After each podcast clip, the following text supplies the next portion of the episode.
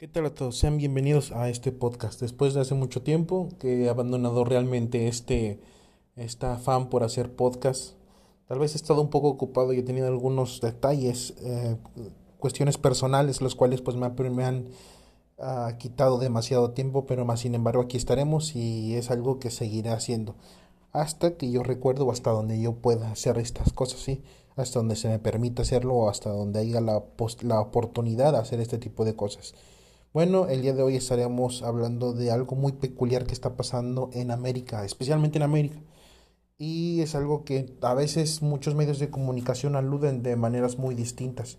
Y es que hay que ser sinceros, realmente a veces en muchas ocasiones cuando vemos medios de comunicación, algunas noticias, siempre hay un bando. Recuerdo algunas palabras de Agustín Laje ayer que que este, pues veías uno de sus videos antes de dormirme, uno que decía que el odio hacia él es porque él tiene la oportunidad de decir, o, o más bien dice lo que opina y igual sustenta lo que opina claramente, que por esa razón muchos pues lo odian o, lo han tratado de denigrar de, más, eh, muy, de formas muy diferentes.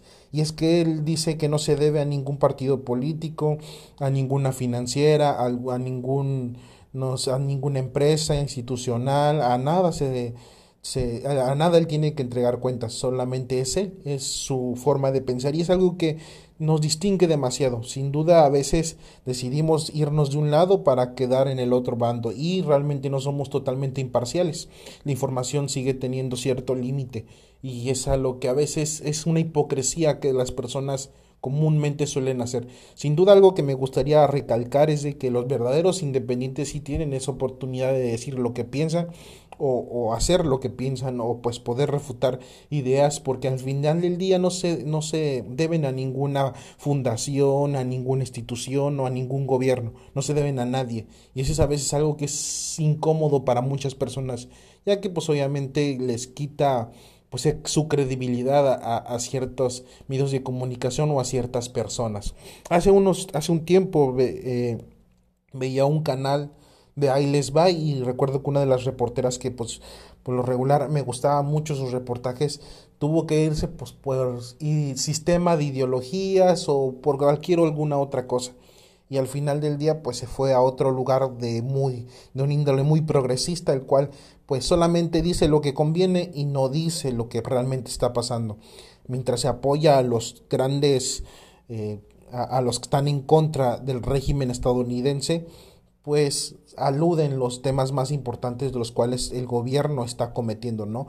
Eh, los crímenes o, o, la ineficiencia o ineptitud de los gobiernos de, a los cuales se le está aplaudiendo sus grandes logros. Entonces, es un van y viene, ¿no? Alguien dice algo, alguien refuta algo, tanto los de izquierda peleados con los de derecha, los de derecha peleados de izquierda. Y al final los puntos realmente objetivos no, no existen en ese tipo de empresas.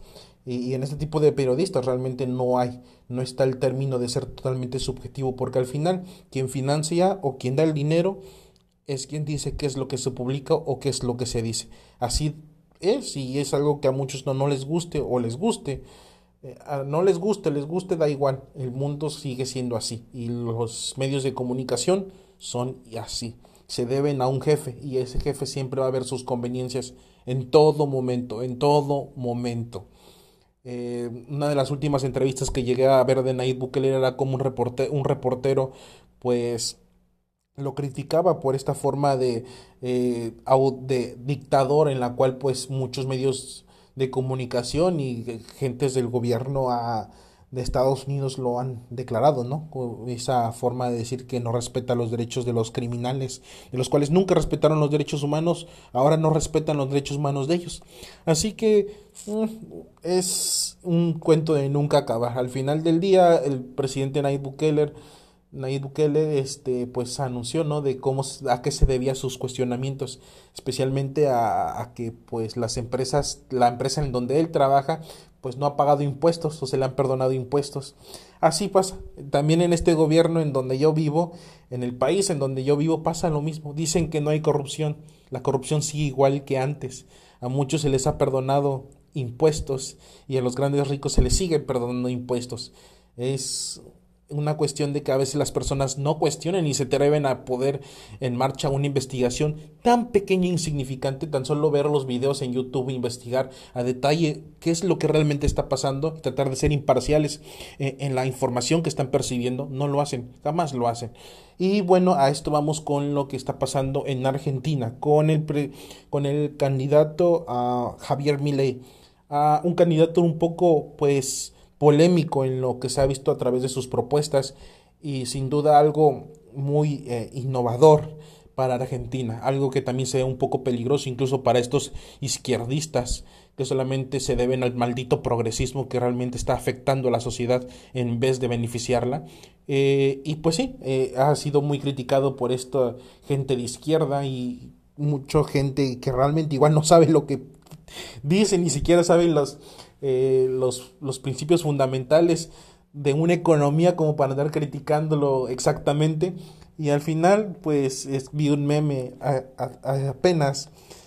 quería realmente hablar de otro tema, pero apenas vi un, vi un meme de pues 10 mil pesos argentinos a ganar 10 mil dólares ahora que mi ley dolarice la economía. Pues sin duda uno de los porcentajes, una de las, eh, de las cosas que tuve que investigar es la inflación y pues en algunos medios, de, en algunos periódicos veía, bueno, en algunos medios de noticias veía que Argentina alcanzaba un 112 112.7% de inflación y sin duda es uno de los países con mayor inflación en Latinoamérica, eh, por debajo de Venezuela. O sea, date cuenta, Venezuela es Venezuela. Mucha gente realmente no tiene para comer en Venezuela y estar por debajo de Venezuela y no por mucho es algo precedente, algo que realmente es vergonzoso para un país que no es socialista. Le tira al socialismo, pero no es socialista. Al final del día es algo increíble de cómo ah, pues su moneda está devaluándose de manera eh, muy mm, de manera muy rápida. Eh, a todos nos afectó lo de la pandemia, a todos los países del mundo les afectó la pandemia, pero muchos están apenas levantando y se están levantando algunas naciones, algunas están estancadas, algunas otras pues van poco a poquito eh, saliendo de la inflación en la que quedaron, pero Argentina no, al contrario está bajando más. si sus números fueran positivos sería la economía más importante del planeta, pero no, no es así. Al parecer, este, Argentina está viendo, está como en, en reversa, ¿no? De, en lugar de ir para adelante, quiere ir para atrás. Y dijo, no, pues todos van para arriba, pues porque yo no voy para abajo. y así ha estado jugando Argentina realmente. Entonces, decir que mi ley es un apocalipsis para esto, creo que no. Sin duda hay ideas que son un poco controversiales en algunas cosas y que podría decirse como, oh, pues no se ve tan bien, pero al final creo que es un candidato que es el mejor que pueda haber. Y es algo que incluso en toda Latinoamérica se debería considerar. No se debe votar el candidato de preferencia porque soy de izquierda, porque soy de derecha, o pues es que también ese tiene problemas. Sin duda en Latinoamérica se tiene que empezar a votar por el candidato menos peor. Hace unos días veía algo referente a eh, un, este, un canal español acerca del no votar y el significado de no votar. Y creo que hice incluso en un podcast pasado esa, este, este, conté esa historia, ¿no? El de que si tres, uno pide mierda, otro pide espagueti y otro pide, no sé, langosta, pues están iguales y luego dos se abstienen de votar y todos terminan tragando mierda. Así funciona la política, al final vivimos en una democracia y entre menos personas intenten votar o tratar de hacer la diferencia en, pidiéndole a los políticos que realmente trabajen y hagan su trabajo y pues ir poco a poco haciendo el cambio verdadero a alguien mejor, de lo menos peor a lo mejor, creo que es, es, algo que se requiere de mucho trabajo y hacer el, o en este caso como lo que pasó en Milei, que al principio realmente no se interesaba por la política y después se empezó a interesar por la política, al ver de que mucha gente no lo hacía, pues él sabía que tenía que hacerlo. Y también son palabras de Bukele, creo que se nos ha dicho muchas veces de que la política es mala. La política es política en general. Y al final quien hace que sea malo vienen siendo la gente que está detrás de todo ello interesarnos en la política es importante, porque así ayuda a que las cosas en nuestros, en nuestros países o en nuestros respectivos países vayan cambiando considerablemente. Y es algo que a veces no se entiende. Se nos ha tachado de corruptos a todos los que son políticos, pero sin duda hay gente muy buena, que incluso ha puesto de su propio dinero para poder pues hacer algo por la sociedad y pues en su momento ha intentado ser político, pero pues la aprobación del pueblo no ha sido la mejor. Y esto es porque realmente el pueblo siempre se ha considerado, bueno, siempre ha estado a la disposición de dar y nunca de, digo, de recibir, nunca de dar. Siempre ha sido así y cuando alguien se les muestra, un, les muestra una utopía de un gran cambio y algo distinto, pues la gente vota sin saber ni siquiera el precedente que tienen ciertos políticos. Y al final los resultados son evidentes. O sea, tener en claro que alguien que no produce dinero no puede ayudar a, producir dinero en una nación. Si realmente ha vivido del erario público en todo momento, ¿cómo quieres que produzca dinero? ¿O cómo quieres que haga crecer un país? Es, son conceptos tan básicos que a veces las personas no entienden. Y es algo que sin duda eh, es constante en todo esto. Hace un tiempo, eh, bueno, esto lo voy a contar después. Eh, checaba esto, ¿no? De cómo Nayib Bukele, el presidente más popular de Latinoamérica, con un apoyo del 90% de los salvadoreños, según CNN. Y sí, realmente tiene un gran apoyo por gran apoyo por los salvadoreños. Incluso estuvieron ciertos medios de comunicación y creo que hablé también acerca de cómo en algunas calles donde se respiraba sangre y miedo, ahora los niños juegan al balón y muchos andan en bicicletas, escuchan vendedores ambulantes, el gran cambio que hay. Eh, de respecto a todo esto, incluso buscaba, ¿no? Eh, ¿Qué pasa con Estados Unidos, ¿no? Y, todo esto, ¿no? Las, los medios de comunicación que dicen respecto a ello. Está el Angel Times, eh, eh, pues anunciando ciertos artículos como el riesgo, de lo, el riesgo de, la de la democracia es alarmante. Esa parte de democracia. Se nos ha enseñado que la democracia es lo mejor. Y sí, sin duda la democracia es algo muy bueno, siempre y cuando se hace correctamente. Pero si no se hace correctamente, la democracia, bueno, no existe democracia ahí. Eh, bueno, también hay que hacer énfasis en el aspecto de que a veces la democracia no es lo mejor, porque entre, entre tanta gente estúpida eh, no puede salir algo genial o algo innovador, algo de una dignidad inteligente, ¿no? Pues, si algo es estúpido, eh, los resultados son estúpidos, ¿sí? Eso se escucha feo, pero es la verdad, es la pura verdad. Dentro de una gran eh, dentro de un gran pueblo ignorante, no esperes que el presidente sea el más erudito posible. No, obviamente no. Es, es algo obvio. Este, también dentro de esto es como el Ángel Times hace un énfasis de acuerdo a un texto de Lati, Latinovamano, Latinovamano, algo así, un periódico el, en donde dice el apoyo a Bukele muestra mucho más el la desesperación de los pueblos respecto al desempeño de sus gobiernos en solucionar sus problemas. Y sí, eh, agregué un toque a esto y haciendo el, aspecto en cómo tienen cierta prioridad o, tienen ese miedo. Eh, los medios de comunicación estadounidenses acerca de pues el, el, riesgo de que un dictador que prefiera a la gente más un dictador incluso hacen énfasis de cómo Centroamérica eh, Centroamérica prefiere más, preferiría más un dictador que genere resultados a, pues a un demócrata, ¿no? Que pues no les brinde resultados. Y creo que también es obvio, hay, no, sé, no hay que ser tan tontos. Al final del día quien ha apoyado también dictaduras ha sido Estados Unidos. Y quien se ha beneficiado mucho dentro del mercado negro poniendo eh, pues controlar a su gente, pues incluso a toda Latinoamérica, pues ha sido Estados Unidos. El control de Latinoamérica siempre ha sido bajo Estados Unidos. Y es algo que ya se sabe, es algo que es muy obvio. No por nada, incluso en un artículo de la CNN demostraba pues que desde la llegada de Donald Trump a la Casa Blanca, la tasa de la aprobación del liderazgo de la, eh, de la primera potencia del mundo cayó un 30% perdiendo 20 puntos desde los 48% que obtuvo en el año en el último año Obama. Y es que es algo no tanto por Donald Trump. Vamos a ser claros. Eh, afortunadamente la información ha sido muy eh, muy pública durante todo este tiempo y muchos políticos han beneficiado de cierta pues cierta información tratando de echar a su pueblo encarando más bien a su pueblo a lo que realmente es Estados Unidos, lo que realmente es Ellos no son una perita en dulce tampoco nuestros políticos, pero al final han demostrado un poquito más lo que realmente ha sido Estados Unidos.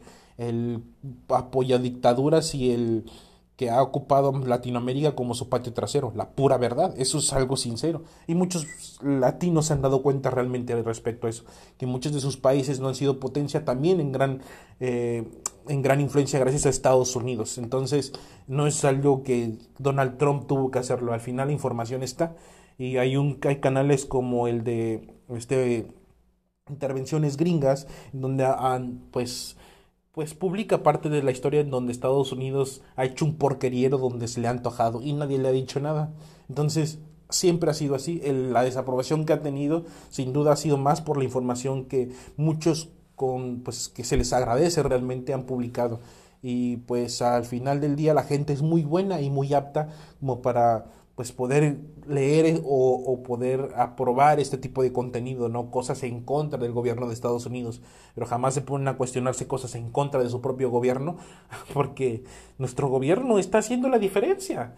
Hay más delincuencia, pero es que nuestro gobierno eh, es diferente porque antes había más violencia. Eh, no, es que ya estaba así el gobierno. ¿Saben?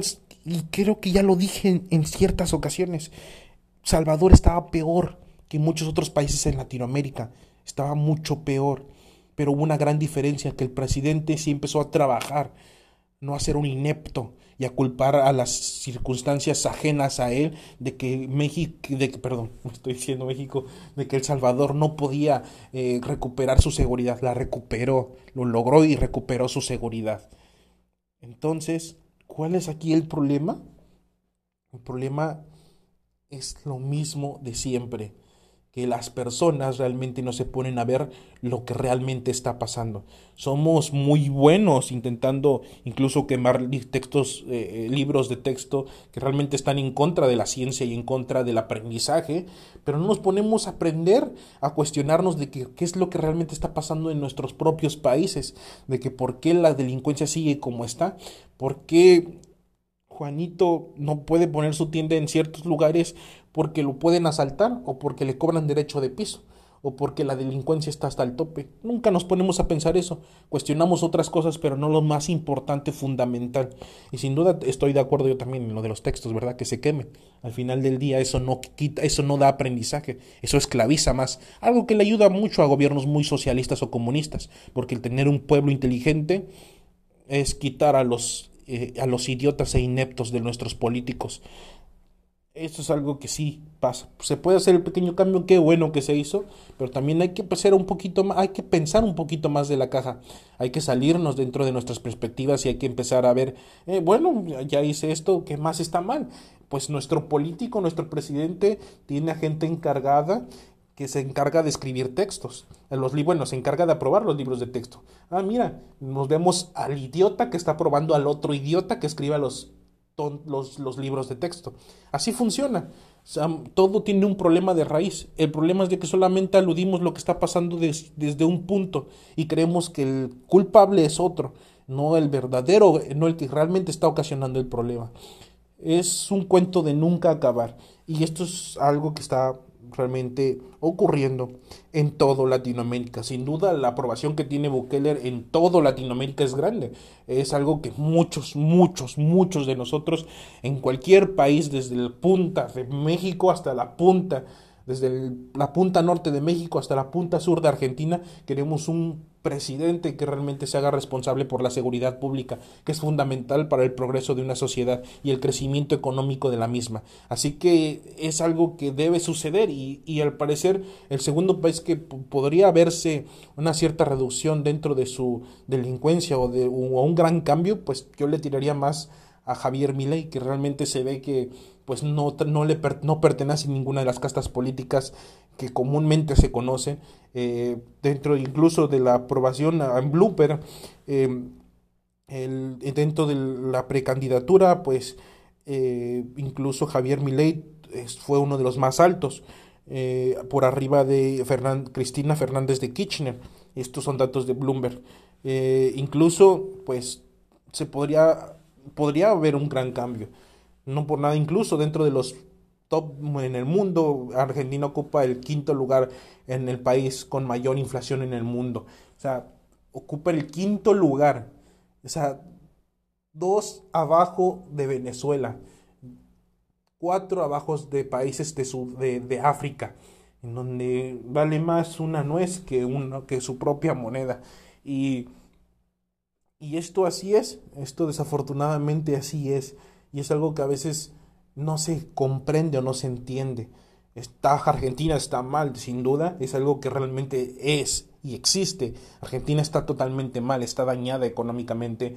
Eh, la seguridad no podría decir tanto porque por lo regular siempre en mi, en mi forma de investigar siempre escucho problemas económicos, problemas económicos, problemas económicos en Argentina.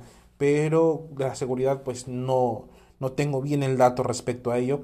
Pero sí, realmente pues mi Javier Milei podría pronosticar o podría haber un gran cambio, pero igual del dicho al hecho hay un gran estrecho. Muchos hablan cosas en política, es parte de ser político, no decir algunas cosas y a y pues hacer otras ya cuando estás a, eh, estás trabajando como pues presidente o, el cargo que tengas. Eh, pues igual tiene buenos resultados dentro de otros cargos que ha tenido y Vean, tenemos que ver qué realmente pasa con Argentina. Algo que sin duda me parece mejor y genial es de que no sean lo mismo que conoce siempre, lo mismo de antes, ¿no? Eh, no que no sería bueno tener a un político que ya ha sido político y que ha vivido del erario público, según muchos medios de comunicación socialistas o progresistas, según ellos, no viven del erario público. Sí viven del erario público, no nos hagamos tontos. También se hacen tontos ellos a tratar de defender políticos corruptos. Y bueno, eh, sería el país que me sorprendería, el segundo país que me sorprendería que realmente hiciese, un cambio y que lograra sepultar a Argentina en algo grande. Eh, tanto también buscaba algo respecto a Argentina en el Banco Mundial. Argentina es un país líder en producción de alimentos con industrias de, eh, con industrias de gran escala eh, dentro de la ganadería y la agricultura. Eh, también tiene grandes oportunidades dentro de la industria de las manufacturas. También tiene una gran oportunidad en eso y creo que Argentina puede desempeñarse o hacer un gran cambio. Mal, ya están. Peor, sí pueden estar, claramente y sin duda un cambio, algo distinto que se les pueda mostrar con un candidato totalmente diferente a la casta política, creo que eso es muy bueno.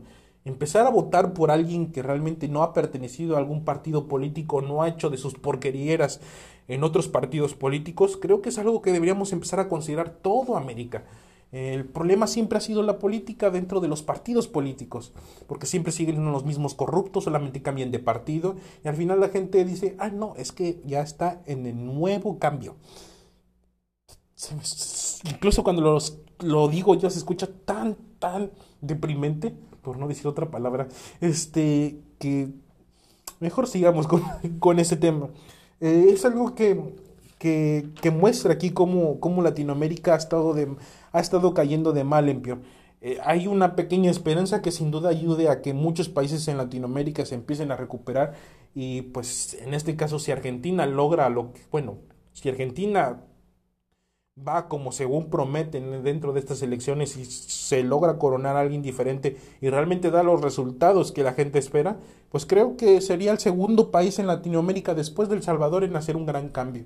Los demás países pues solamente esperamos nuestro turno, esperamos de que alguien que no sea de los mismos haga el trabajo y que la gente no sea tan tan predecible como para apoyar a los mismos políticos de siempre aunque estén en otros partidos, ¿verdad? No, realmente me encantaría decir sin fin de palabras, por no decir una palabra con P y terminarla con ja, este, para que no apoye a la misma casta política de siempre. No tengo que ser un gran abogado o un gran politólogo para poderme dar cuenta de la porquería que hacen muchos políticos. Sé su historia, sé cómo vienen. Incluso cuando tengo que investigar a veces cierto político, tengo que ver de dónde nació o, cómo desde que empezó a, trabajar en su medio. Tengo que hacerlo. Y al final de cuentas me doy cuenta de muchas porquerías que hacen antes de, ser presidentes, antes de ser diputados, antes de apoyar a quien quieren apoyar.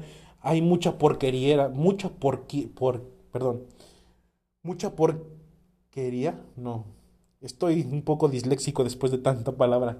Eh, mucha basura detrás de ellos, aún antes de prometer un cambio a la sociedad, a un cambio que la sociedad se queda esperando, porque al final no hay ningún cambio. Este, porque, porquería, mucha porquería, perdón. En fin, este, realmente es un podcast un poco distinto a lo que suelo hacer, un poco trabado, ya tiene mucho tiempo que no he hecho podcast, eh, he estado un poco distanciado de todo esto, de los medios digitales, eh, estoy un poco escéptico a lo que pueda lograr más adelante y así que he estado un poco apagado en todo. Así que, pues, esperen más de este podcast. Seguiré haciendo podcast. Empecé hace dos años, un poquito más. Seguiré haciendo esto. Al final del día es algo que no me quita tanto tiempo, porque sin duda todo el tiempo estoy investigando de que pues, estoy en mi trabajo, me veo un video, leo un artículo y ya más o menos voy sabiendo qué realmente está sucediendo para después compartir a, a, a ustedes y a todo el mundo pues las cosas que voy aprendiendo e incluso la información en la cual me voy basando. Todo se basa en, todo se trata igual de poder sustentar lo que digo. Eh, no solamente es porque yo pienso y siento que las cosas pueden pasar, es que el mundo es sentirlo, porque no somos alma, digo, no somos cuerpo, somos alma. Yo me siento ella. cosas por el estilo no van conmigo. Así que pues hay que investigar, tengo que investigar mucho, incluso pues en mis tiempos libres un videíto así de personajes que realmente se dedican a la investigación, pues sí me los aviento.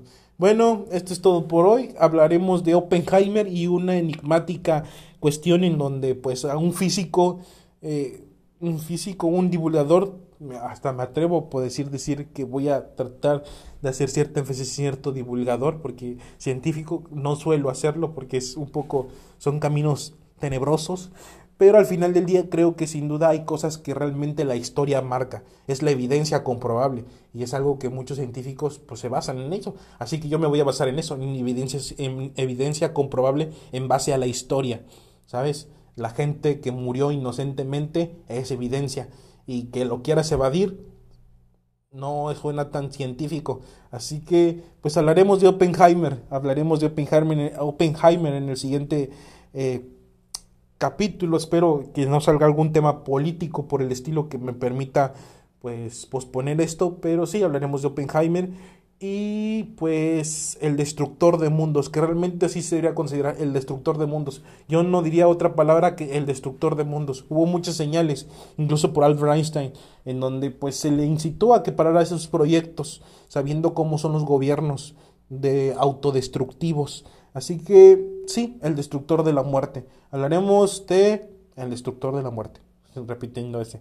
Nos vemos en la próxima y espero que puedan disfrutar su día, disfruten este contenido. Si les agradó, si les agradó este contenido, compártanlo, me ayuda un poco pues tener un poquito más de vistas y también más comentarios respecto a lo que voy haciendo y cómo lo voy haciendo.